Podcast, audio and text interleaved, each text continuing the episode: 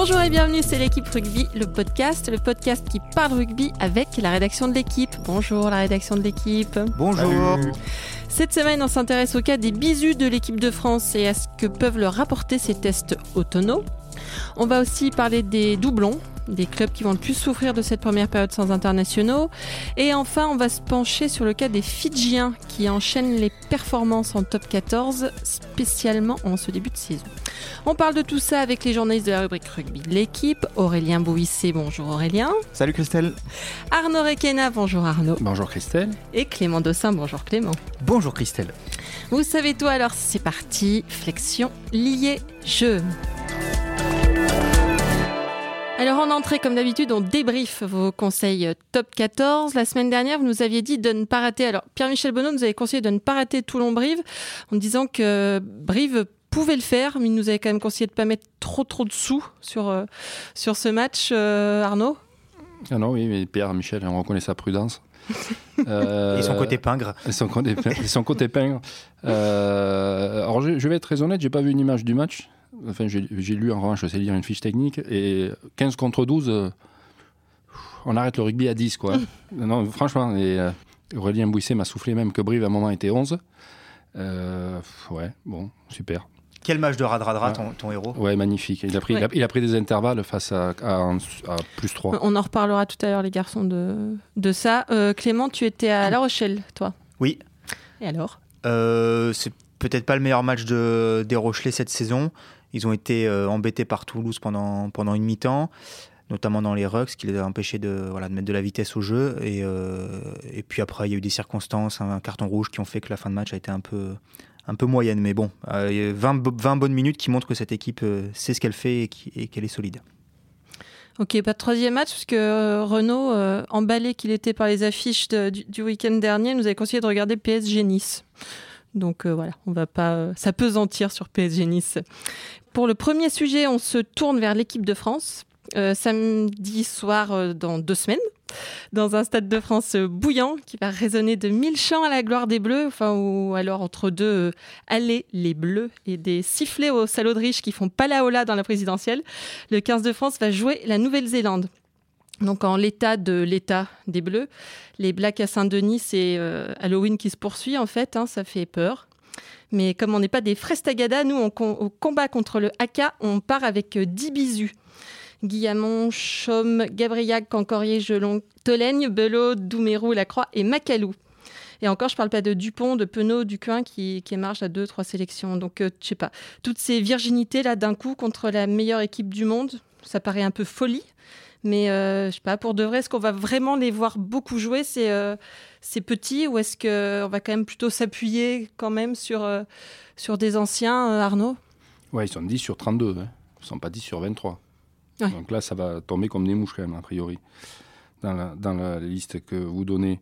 Euh, ap- après, euh, on va pinailler, euh, on, on va tomber à 9 parce que je euh, je l'ai vu avec le survêt de l'équipe de France en Afrique du Sud, donc il a fait une tournée. Donc ça compte en fait. Ah ben, Ouais, il a pas joué, survêt, non, mais il était ça- au moins en de. France. Il, est- il a au- autant joué que, que les autres aujourd'hui. Quoi. Euh, après, oui, il y aura forcément des, des gens qui vont être essayés, mais, mais lesquels euh, Guillamon, il sera deuxième ou troisième pilier droit. Derrière, est-ce que c'est Kotzeux qui sera le remplaçant de, de Slimani? Gelon, justement, euh, pourquoi pas Euh, Gabriag, euh, Chaume, sauf erreur, il y a deux piliers gauche. Bah, tu as Poirot et euh, Poirot, t'as Poirot qui est devant. et Chaume. peut être sur donc, le banc, donc il hein. sera sur le banc. Ouais. Donc il sera sur le banc. Puis après, en troisième ligne, il y a quand même des chances qu'on voit ouais, Cancorier, Gelanche ou, euh, ou, ou Macalou. Et- vu l'ép- vu l'épidémie en troisième ligne, c'est quand même le poste où, a priori, euh, je pense un bisu a le plus de, Mm. de chances de démarrer le, premier test contre les Blacks. Hum. Après, euh, les 10 en même temps, c'est sûr que non. Ça, c'est Après, il y aura Belot qui sera sur la feuille de match. Belot sera sur la feuille et va certainement euh, entrer en jeu au minimum. Donc euh, voilà, ce qui, ce qui est effectivement est, euh, est impressionnant sur cette liste, c'est la, la somme, on l'a dit, de, débutants euh, ou, de, ou, de, ou de quasi débutants, ce qui montre bien quand même que cette liste racle, je vais pas dire les fonds de tiroir, mais pas loin, et que le plan de succession est pas du tout préparé. En fait, moi, c'est ça qui me choque le plus dans cette, dans cette liste. Euh, si on peut faire un, petit parallèle rapide avec ce qui se fait de mieux, évidemment, c'est les All Blacks. Chez eux, le, plan de succession, il est toujours préparé, il est anticipé, on balance pas. Ah, il y a un, turnover perpétuel en fait. Bah, y a, y a, mais surtout, c'est programmé. C'est-à-dire que là, ils viennent en tournée euh, avec le, talonneur de l'équipe des championnes du monde des moins de 20. Peut-être qu'il va pas jouer, peut-être qu'il va grappiller une, ou deux, une ou deux sélections, mais c'est anticipé. C'est-à-dire qu'il y a toujours à tous les postes le mec qui est installé, sa doublure, et puis un jeune dont on sait que dans les 5 ans qui arrivent, il sera, on, va l'aider à grandir et il arrivera à maturité à un moment ou à un autre. Voilà. Nous, là, on va les jeter comme ça euh, en pâture, on verra bien ce qui se passe. Alors, c'est pas les mêmes profils quand même, hein, parce que là, il y a, des. Euh, euh, je crois qu'il y a 4, quatre joueurs de 96 Bello, Cancorier, Gelonche et Macalou, je crois bien.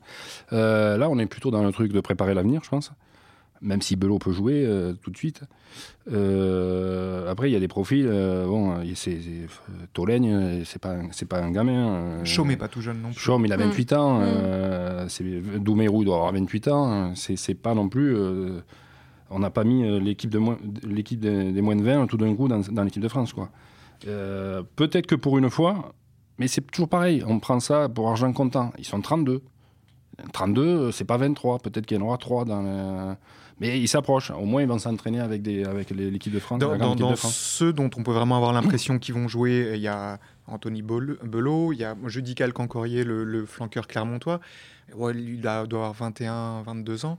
Euh, mais cela dit, il commence déjà à avoir une bonne expérience du haut niveau. Il était titulaire avec Clermont en demi et en finale du top 14. Il joue beaucoup aussi euh, depuis le début de saison. Il, a montré qu'il pouvait euh, rivaliser à ce niveau pour prendre Raphaël Chaume, c'est un pilier gauche euh, vraiment de, devoir. Euh, On prend pas de gros risques avec lui. avec Chaume, c'est pas voilà, c'est pas un pari qui peut être. Oui, c'est des euh, bisous, mais c'est pas forcément des. Euh... Bah, ils sont pas forcément des, grands débutants. Des espoirs, des jeunes espoirs, tout jeunes. Moi, j'aurais quand même dire une chose parce que tu dis qu'ils sont 10 sur 32, c'est vrai, Arnaud, mais par, par définition, on sait que tous les mecs qui vont pas jouer le premier test vont dégringoler sur le test de, de Lyon, le deuxième test, contre les Blacks, qui n'en est pas un et qui ne mm. donnera pas de sélection. Mm. Mais ça veut dire qu'on va quand même aborder ce deuxième test si, euh, j'en sais rien, moi disons qu'il y en ait 7 qui jouent pas le premier test, avec 7 bisus sur le mmh, deuxième mmh, test. Mmh.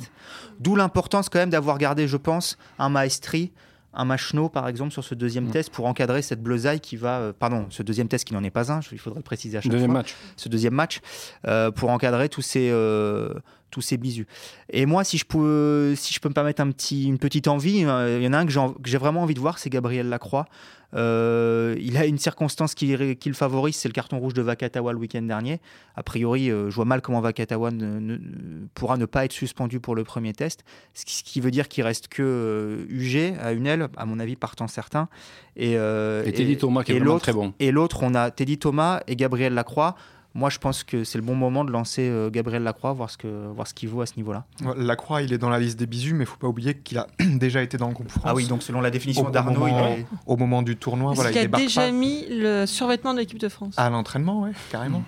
Non. il n'a pas dépassé beaucoup ça, quoi. Mais ils ont une vague idée de mm. ce que c'est que Marcoussis et puis euh, le, l'environnement de, l'équipe de France. Mm. Mais c'est vrai, ce qui change, et c'est ce que tu disais, euh, Clément, c'est les All Blacks, ils viennent avec des jeunes, et pas forcément pour jouer, c'est juste pour apprendre ce que c'est que l'équipe, apprendre ce que c'est une tournée. C'est vraiment euh, de l'intégration au fur et à mesure. Et je pense que quand ils étaient venus en tournée en 2013, ils avaient euh, Hardy Savea, qui était un jeune flanqueur promoteur, un, jeune flanqueur prometteur et qui n'avait pas joué de la tournée. Euh, quatre ans après, il vient comme un mec qui va sans doute jouer les deux, un des deux matchs et plutôt le, test du Stade de France. Donc euh, c'est hyper programmé, euh, c'est réfléchi et ça tombe pas comme un cheveu sur la soupe, euh, la sélection d'un jeune All Black. Alors que chez les Français, ça donne l'impression d'improviser et de. Mais c'est tellement programmé qu'Ardi Savea, je, me souviens, il avait été meilleur espoir mondial, non, cette année-là. Il savait qu'il n'allait pas jouer. J'aimerais savoir, là, chez les Français, s'il y en a qui savent, on leur a dit vous, vous venez, mais vous jouerez pas. Parce qu'on le sait. Est-ce que l'encadrement le sait lui-même mm. euh, Guy Hamon, ça lui est arrivé en 2012. Il est parti une tournée en Argentine. Philippe Saint-André l'avait amené. Il dit pour, On nous a parlé de ce pilier, il est très costaud, ceci, cela. Il jouera pas une minute, il n'a pas joué. Lui, a priori, le savait. Euh, voilà, c'est. Euh, quelle, est, quelle est la bonne. Après, culturellement, nous, on n'a pas l'habitude de faire ça, quoi. De dire. Parce que si vous dites à un joueur qui va pas jouer pendant trois semaines et qui part en tournée pas sûr qu'il rentre avec vous. euh, après, je me souviens très bien de cette histoire de, de Savea, puisqu'on s'était, on s'était même interrogé à ce moment-là, dire mais pourquoi, pourquoi nous on le fait pas? Et euh, la réponse d'un staff de l'équipe de France, c'était parce que toutes les places comptent, que nous on peut pas se permettre d'avoir un mec en plus. Euh, c'est pas budgété, c'est pas un mec, il faut qu'il joue quoi, qu'il soit susceptible de pouvoir jouer. Ouais, mais bon, voilà, c'est mm. encore une fois. Euh, c'est culturel. Hein. C'est culturel et ça montre le, le manque de, de, réflexion, on va dire, quand même, sur le, sur le long terme. Euh, après, la question qu'on peut se poser euh, sur ces 10 bisous, c'est combien dans 5 ou 6 ans afficheront une vingtaine de sélections, c'est-à-dire seront des internationaux confirmés? On verra. On a quand même la fâcheuse tendance à instaurer un turnover assez monstrueux en équipe de France. Je rappelle quand même que Guinoves est déjà, à l'heure actuelle, dans les temps de passage de ses deux prédécesseurs, euh, Marc Lièvremont euh, et, Philippe Saint-André, en termes de nombre de joueurs testés. On a dépassé la soixantaine. Je ne sais plus s'il l'avait vraiment exprimé en on, en off, mais je crois que voilà, l'idée était quand même chez lui de limiter le, le nombre d'internationaux. Or, il en est déjà à 63, si je ne dis pas de bêtises. Et potentiellement, on va en ajouter euh, donc bah, une dizaine de plus sur la tournée carrée, on va arriver à 70. Les deux prédécesseurs ont fini leur mandat à 83 joueurs testés. Et sur ces 83, de la même manière que sur les 60 de, de, Noves, il y en a une flopée à moins de 5 sélections. Donc voilà, on donne des pintades euh, à qui mieux mieux. Mais euh, bon, c'est bien pour ces joueurs parce que ça se valorise, je pense, dans le contrat. Ça, je suis international, merci monsieur, maintenant vous me donnez une petite augmentation. Mais est-ce que ça a beaucoup de sens? Est-ce que c'est pas dévaloriser le maillot bleu? Enfin bref, ça, ça pose 30 000 questions. D'accord, on va passer au. Merci Clément. on va passer au deuxième sujet. Du coup, on va se pencher sur les doublons. Non, alors les doublons, comment ça marche hein? Ce sont ces week-ends un peu magiques lors desquels il y a et top 14 et match international. Cette saison, il y en aura 5. Euh, notamment lors de France-Afrique du Sud et France-Japon. Les autres sera pendant le tournoi. Mais alors encore mieux, il y a ces week-ends comme le week-end qui vient où il n'y a pas match international et où les internationaux n'ont pas le droit de jouer pour leur club. Donc, alors bon, que les joueurs soient en RTT de la commotion avant un match international euh, dans lequel tout va plus vite, plus haut, plus fort, plus tout, il faudrait avoir bien peu de cœur hein, pour euh, s'élever contre. Mais pour les clubs, c'est pas complètement la fête. Il va manquer euh, cinq internationaux français. Je parle que des Français. Hein. après, si les clubs recrutent des internationaux étrangers, ils assument. Hein. il va manquer cinq internationaux français à Toulon, cinq à Bordeaux. Et alors, le pompon, Aurélien, il en manquera huit à Clermont, hein, qui va être euh, en slip, on peut dire, pour se déplacer à Montpellier, pour recevoir le Loup et pour se déplacer à Oyonnax. Et bon, bah, le 25 novembre en slip à Oyonnax, je, je déconseille. euh, Aurélien, à Clermont, on est habitué, on gère ça ou euh, on grince un peu des dents quand même?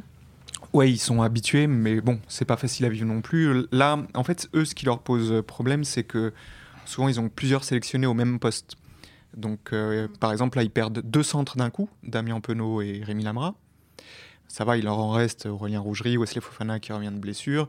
Mais ils perdent aussi deux deuxièmes lignes d'un coup, avec euh, Paul Gédrasiak et Sébastien Ramina. En gros, il leur reste plus que deux deuxièmes lignes euh, super expérimentés. Donc, ils sont pris à tous les postes et parfois deux fois. Donc, ils ont beau doubler leur effectif, ça commence à devenir difficile. Si en plus, là, on rajoute tous les blessés qu'ils ont en ce moment, c'est euh, il paraît que Franck Ezema ce matin, euh, en, apprenant la, gravité de la blessure de Charlie Cassan, tirait une gueule un peu euh, désespérée.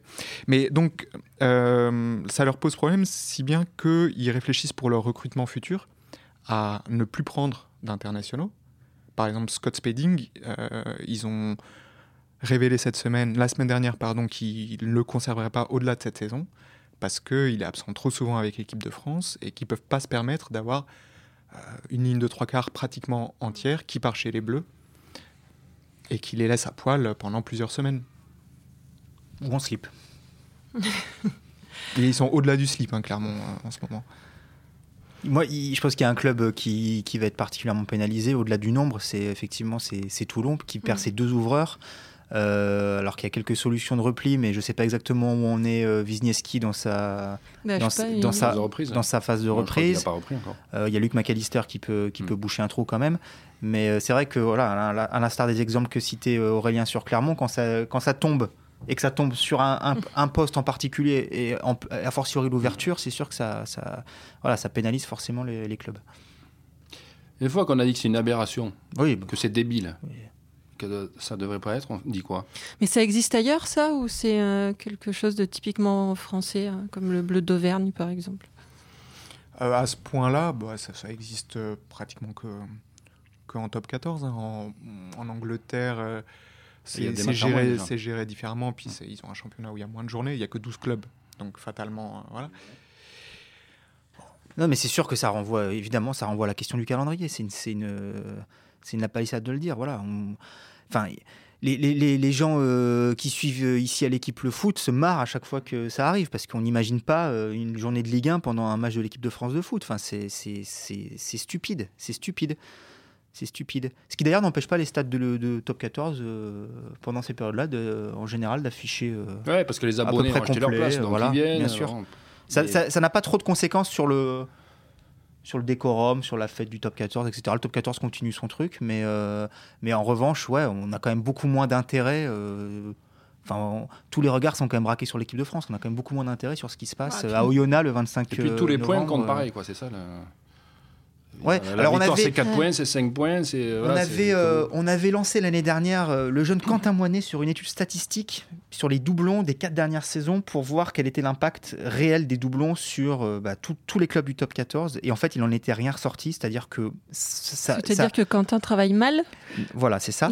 non, c'est-à-dire qu'il était très difficile d'en tirer des conclusions sur Clermont par exemple, est-ce que Clermont est réellement pénalisé en période de doublons? Non, pas forcément. Le, le, Toulouse qui à une époque comptait 10 10 internationaux non, pas forcément. Enfin, ça s'équilibrait en fait, et euh, donc ça, a priori, pas de grande, évidemment, au cas par cas, par moment, parce que parce que Clermont va avoir X blessés en plus de, voilà, peut-être que ça va avoir des conséquences, mais mais sur la durée, il n'y a, a, pas de tendance forte qui se qui se dessine. Ça, on, pourrait penser que ça favorise les petits clubs, mmh. pas pas forcément quoi.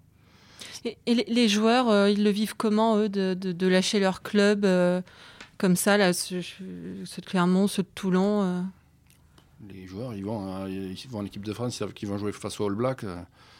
Après, non, ils s'en foutent pas, mais après, quand ils vont voir les résultats, euh, dire si les, Clermont, les 10 Clermontois qui sont en équipe de France voient dimanche Clermont perdre à Montpellier, comme ça doit arriver 9 fois sur 10, c'est pas comme si, vous voyez, Clermont battu à domicile par Montpellier, c'est toujours pareil. Je pense aussi que les calendriers sont faits, hélas c'est tout n'est pas aléatoire et que vous, euh, on s'amuse pas à, mettre Clermont en danger ou Toulon à jouer des, des matchs en, péril chez Clermont, il va quand même recevoir le loup. Euh, il n'est pas, il pas, il est pas dit qu'il s'en sort super que facilement. leader. Euh, il y a aussi des impondérables. Je veux dire, il y a des choses qu'on connaît pas. il y a des choses qu'on connaît en revanche et on est toujours aussi débile dans ce rugby français, c'est que la finale se, la finale se jouera fin mai ou début juin alors que l'équipe de France sera partie en tournée. Et ça, alors ça, Christelle, ça n'existe nulle part ailleurs au monde nulle part ailleurs au monde. Il n'y a pas une équipe nationale qui part, qui, se, qui se n'est pas foutue de, partir avec tous ses, ses œufs dans le même panier. C'est déjà arrivé aux Anglais ponctuellement de, pareil, de partir en tournée Des en années de du Monde, je crois. Euh, mais c'est vrai que c'est surtout à la France que ça. ça arrive chaque année, voilà. Et là, cette année, la finale, euh, alors avec un peu de chance, ce sera Lou au Yonax et il y aura zéro international. Mais bon. Enfin, Oyo, s'il va être en finale, il va falloir qu'il se ah, réveille un petit peu. Mais... il, suffit d'être sixième pour arriver en finale. Donc, il gagner deux matchs derrière. Mais euh, non, mais rien n'est. Euh, voilà. Et on regarde année après année. On avait les mêmes discussions ici. Euh, vous étiez en, slip ou en culotte courte, tous. Mais rien n'a bougé. Je pense que ça pourra bouger, c'est pas les spectateurs, ça pourra bouger un jour si les investisseurs de rugby se lassent.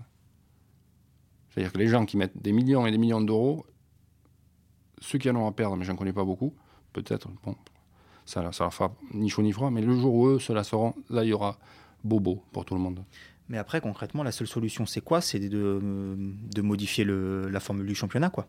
Enfin, je vois que ça. Et on parlait de l'Angleterre, d'arriver à, à, un top 12 avec au mieux demi-finale finale, et voilà, vous gagnez. Ouais, ça fait deux clubs qui disparaissent. Euh, bien sûr, non mais. Ah bah, de toute façon. Euh, pour d'autres, la, solution, c'est euh, bah, la Coupe d'Europe. Elle, nous, ennuie, là, on ne la fait pas. Ah Alors les Irlandais, les Gallois, ils, hurlent parce qu'il n'y a que ça qui les intéresse. Mais pourquoi il n'y a que nous qui n'arrivons pas à ah ben, faire des choses intelligentes on voulait, faire rentrer, euh on voulait faire rentrer un litre et demi dans un litre, et maintenant on fait rentrer deux litres. Donc, euh, et comme on dit qu'on a toujours raison en France. Euh, mais ça tient alors forcément. Bah oui, bah oui tant, que les, tant que les mecs se barreront pas, qui ont la, qui ont la, monnaie. Hmm. Allez, pour terminer, on va parler des Fidjiens. C'est pas nouveau, les Fidjiens dans le top 14. L'an dernier, ils étaient 39. Mais euh, là, ils illuminent littéralement le, championnat en ce début de saison. Ce week-end encore, on a vu euh, Léoné Nakarawa, le deuxième ligne du Racing, qui a été, euh, qui a été énorme. On a vu euh, Alivere Tiraka plusieurs, plusieurs journées déjà, hein, l'ailier de Clermont, livrer des prestations folles. bon, Semir Adradra, l'ailier venu du 13 est euh, arrivé il y a à peine un mois à Toulon, qui emballe à peu près tout le monde. Il y a aussi euh, Nemani Nadolo, c'est presque 2 mètres, c'est quelques 130 kilos à l'aile de Montpellier. Pourquoi la France les aime tellement, ces Fidjiens, euh, Aurélien? Moi, ça fait déjà une vingtaine d'années en plus qu'il y a, il y a des, des, Fidjiens qui viennent dans le top 14. je regardais tout à l'heure des, des, chiffres. Il y a Bolo Bolo qui a été mmh. champion avec le Stade français en 98. Donc, euh, c'est sûr que ça fait un moment qu'ils viennent de là-bas égayer notre championnat. Euh, après, pourquoi ils les aiment tellement, le top 14 euh, ah, bah, Tout bêtement d'abord parce qu'ils ont bah, des qualités d'ailier qu'on trouve assez peu. je pense que si on regarde les stats, c'est quand même essentiellement des, trois quarts, d'ailleurs, les, les Fidjiens qui viennent jouer dans le top 14. Et ceux qui brillent, Nadolo, Radradra, Raka. Il y a quelques exceptions maintenant avec des, des avants. Nakarawa, tu disais. Botia, qui est un faux ouais.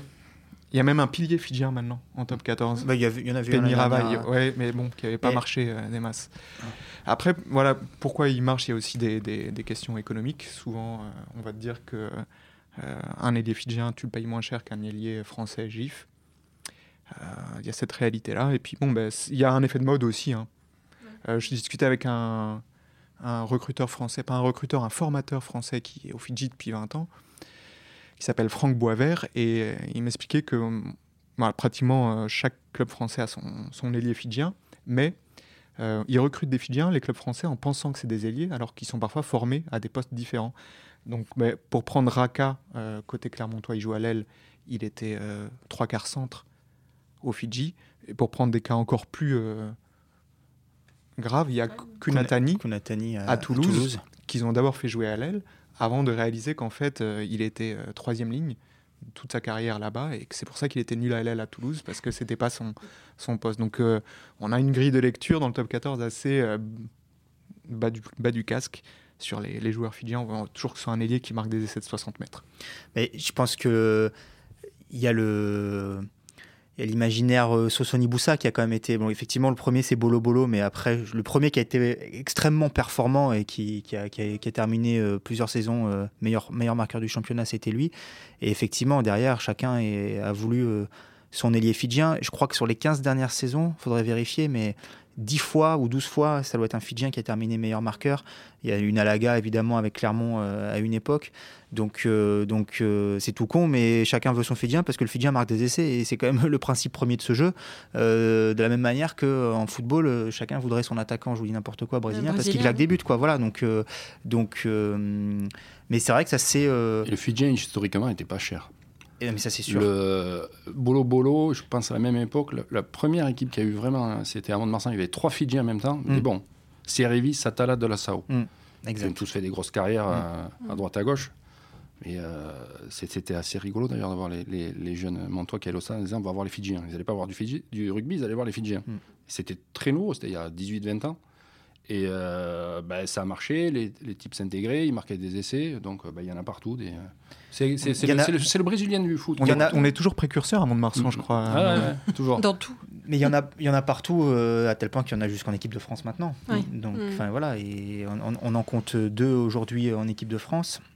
Et on a vu que, que, Raka a décliné euh, l'équipe de Fidji. On parle de, on parle de Raka, et ce qui est vrai en France est vrai aussi en Angleterre. Oui, je, regardais là tout, tout à l'heure euh, euh, un peu les, sélections. Euh, en fait, bah, chez les All Blacks ou les Australiens qui vont voyager en France là dans le groupe, dans chacune des, deux équipes, tu as pas mal de, Fidjiens. Donc là, j'ai regardé juste les noms.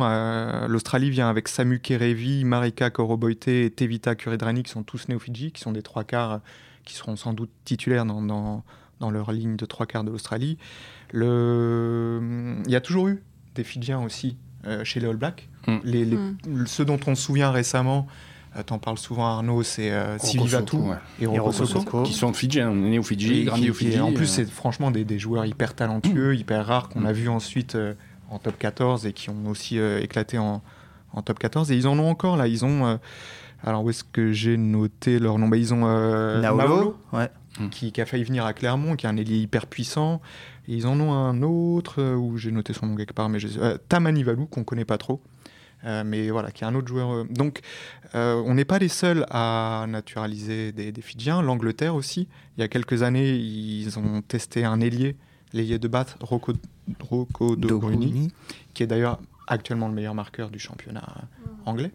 Et là, en ce moment, il joue avec un troisième ligne centre, Nathan Hughes, qui est né au Fidji aussi. Donc, il y en a vraiment dans, dans, dans beaucoup de sélections. Mm que ce soit euh, dans le Pacifique chez eux ou en Europe de plus en plus maintenant. Alors voilà, ça, ça crée un peu euh, débat. En France, déjà, on se demande est-ce qu'il ne va pas y avoir trop de, de Fidjiens en équipe de France. Mm. Et là-bas aussi, où parfois on vient le son de cloche, est-ce que l'Europe ou l'Océanie ne pille pas les, les réserves de joueurs euh, là-bas? Euh, on se pose effectivement la question de savoir s'il n'y aura pas trop de Fidji en équipe de France. On peut aussi se poser le problème autre, euh, sous un autre angle, c'est que euh, aujourd'hui, s'il y a notamment une pénurie de bons, de bons ailiers français, mm. nés en France et, mm. formés en France, c'est aussi parce que toutes les places, beaucoup de places sont prises en top 14 dans les, dans les clubs par, euh, par des élites fidjiens. Alors, il ne s'agit évidemment pas de les remettre dans le premier charter retour pour, euh, pour Souva, mais ça pose. Voilà, ça, ça, Ils sont dans de formation, très jeunes. Et en plus, et en mm. plus maintenant, rappelons-le quand même, il y a deux clubs du top 14 qui ont euh, créé des liens avec des académies sur place, Brive et Clermont, et qui effectivement font venir ces joueurs. Raka en est, en est un exemple, Yato en est un autre, très, de plus en plus jeunes. ce qui leur permet d'avoir le tampon GIF, précieux tampon GIF, qui, qui, et, voilà, donc euh, bon, c'est. Euh, Alors, ce, truc des, centres de formation, donc c'est pas des centres de formation, hein, c'est des, clubs français qui ont des partenariats avec des académies là-bas, mais c'est vachement pointé du doigt par euh, un, syndicat des joueurs du Pacifique qui interpelle régulièrement World Rugby là-dessus.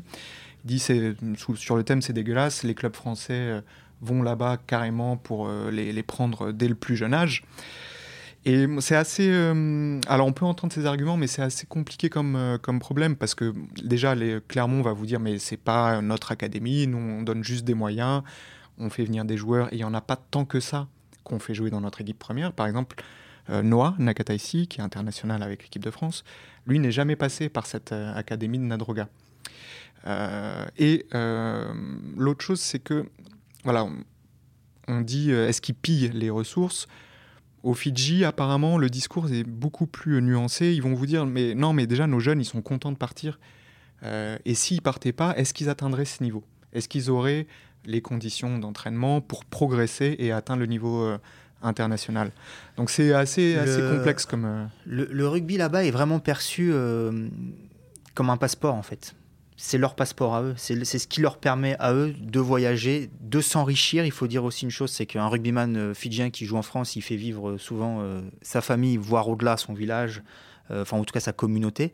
Donc, bah, qu'on le prenne par tous les bouts de la lorgnette, ça reste positif dans un sens voilà, purement économique pour, pour, pour lui et son entourage. donc, et effectivement, ils ont enfin pour le, pour le coup, juste pour raconter une anecdote, j'ai eu la chance donc d'aller voir la, famille de Noah Nakaitasi, de rencontrer sa maman euh, avant la Coupe du Monde en 2015. Ça avait pas l'air de l'émouvoir beaucoup plus que ça, que son fils joue pour un autre pays que les Fidji. Et voilà, elle était très très contente que son, que son fils joue pour, pour l'équipe de France, extrêmement fière d'afficher des, des, unes de journaux où on le voyait lui avec le, maillot bleu. Donc euh, voilà, c'est c'est pas quelque chose de, choquant pour eux. Et peut-être parce que, euh, comme on l'a dit tout à l'heure, ils ont tous les exemples de tous ces, de tous ces, euh, de tous ces Fidjiens passés par les All Blacks d'abord, par l'Australie ensuite, etc., etc. Donc voilà, encore une fois, le rugby est d'abord un passeport pour, euh, vers une vie meilleure Donc ensuite, si ça leur permet de, de jouer pour, pour l'équipe de France, pour l'équipe d'Angleterre, etc., etc., tant mieux. Quoi. Il y a la différence des Brésiliens, ils n'ont pas de, pour rester chez eux, ils n'ont pas de championnat structureux, bien structuré. C'est la... Ni championnat, ni moyens financiers. C'est la... le grand projet de Ben Ryan, qui est l'ancien entraîneur de l'équipe A7 des Fidji c'est de, il milite lui et d'autres évidemment pour créer une, une, franchise du Super Rugby au Fidji, ou en tout cas une franchise du Super Rugby dans les îles Fidji, Samoa, Tonga, pour que au moins ils aient ce débouché d'une d'une équipe qui jouerait un championnat de très haut niveau, le Super Rugby, chez eux. Euh, voilà, mais parce qu'effectivement, Arnaud a raison, le championnat fidjien, c'est euh, c'est de la Fédérale 3 enfin, ou de la Fédérale 2 avec, avec des mecs un peu costauds quand même. Mais, euh, mais voilà, ça, c'est, ils sont obligés de partir. Dans un sens, ils sont obligés de partir. Mais à 7, ils s'en sont bien sortis parce que c'est les rois de ce jeu, parce que leur qualité physique font que. Ils ont, euh, ils ont un avantage sur, euh, sur, sur, sur, ce, sur ce jeu-là qui est, enfin, qui est, qui est, qui est, qui est, presque illégal quoi. Enfin, c'est, non mais c'est pas possible de comment vous voulez lutter face à des mecs qui vont euh, qui sont aussi puissants, qui vont aussi vite et qui font euh, qui font 40 offloads par match, ce qui à 7 est une arme euh, absolue. Donc donc oui. C'est sûr, ils y arrivent, ils y arrivent. Avec effectivement beaucoup de joueurs qui sont restés au Fidji d'ailleurs dans cette équipe très peu de joueurs connus qui ensuite s'en servent encore une fois comme d'un comme d'un voilà je suis champion olympique à, 7 bah, je peux aller monnayer mes talents à 15 euh, un peu partout ailleurs. Quoi. Ok, vous qui êtes euh, champion olympique, des conseils du match à ne pas rater. Vous allez nous conseiller pour terminer cette émission euh, un match à ne pas louper le week-end prochain, Arnaud? Lou La Rochelle. À cause que? À cause que un est premier, l'autre doit être troisième. puis non, c'est des, des, des, équipes qui se, qui se ressemblent un peu avec bah, le loup à deux ans de moins, quoi, on va dire. C'est un, un louveteau et euh, dans, la, construction. Et, hum, et c'est la, une volonté de. Alors, ça ne peut pas marcher euh, pour les deux équipes, hein, de vouloir gagner tous les matchs chaque fois qu'on rentre sur un terrain. Et euh, ça, c'est assez rare dans le top 14 pour être souligné. Quoi. Qui jouent chez eux, à la maison ou, ou, sur terrain neutre, ils, jouent pour, pour gagner. Donc, ça peut être rigolo à voir. c'est sympa parce que c'est deux équipes qui viennent quand même bousculer la hiérarchie établie. Euh, c'est des, nouveaux visages, donc c'est toujours euh, voilà, ça, amène un peu de, vent nouveau. Et franchement, ces deux-là, à mon avis, ils vont les prendre, les, deux places dans les six. Je vois mal quand même euh, le loup s'effondrer maintenant. Il y a déjà un tiers du championnat qui est joué, c'est pas rien. Donc ça veut dire qu'il y en a quand même deux historiques. Mm. Qui, vont, qui, qui, passeront pas quoi donc à choisir entre le Racing Castres Clermont qui est pas bien bon il, mm. reste du temps hein, mais ouais, c'est intéressant donc toi tu conseilles aussi ce match là parce que t'as pas de ah ouais, parce que j'ai aucune personnalité et que franchement, les autres, là, mon, ne m'enthousiasment pas plus que ça. Ok, et toi, Aurélien?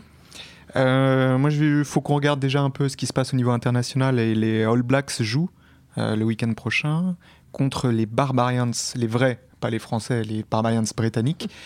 Et euh, ce qui est marrant, c'est que les Barbarians britanniques ont sélectionné Julian Savea, le fameux mmh. ailier All Black. Mmh qui a un peu un paria en ce moment en équipe nationale.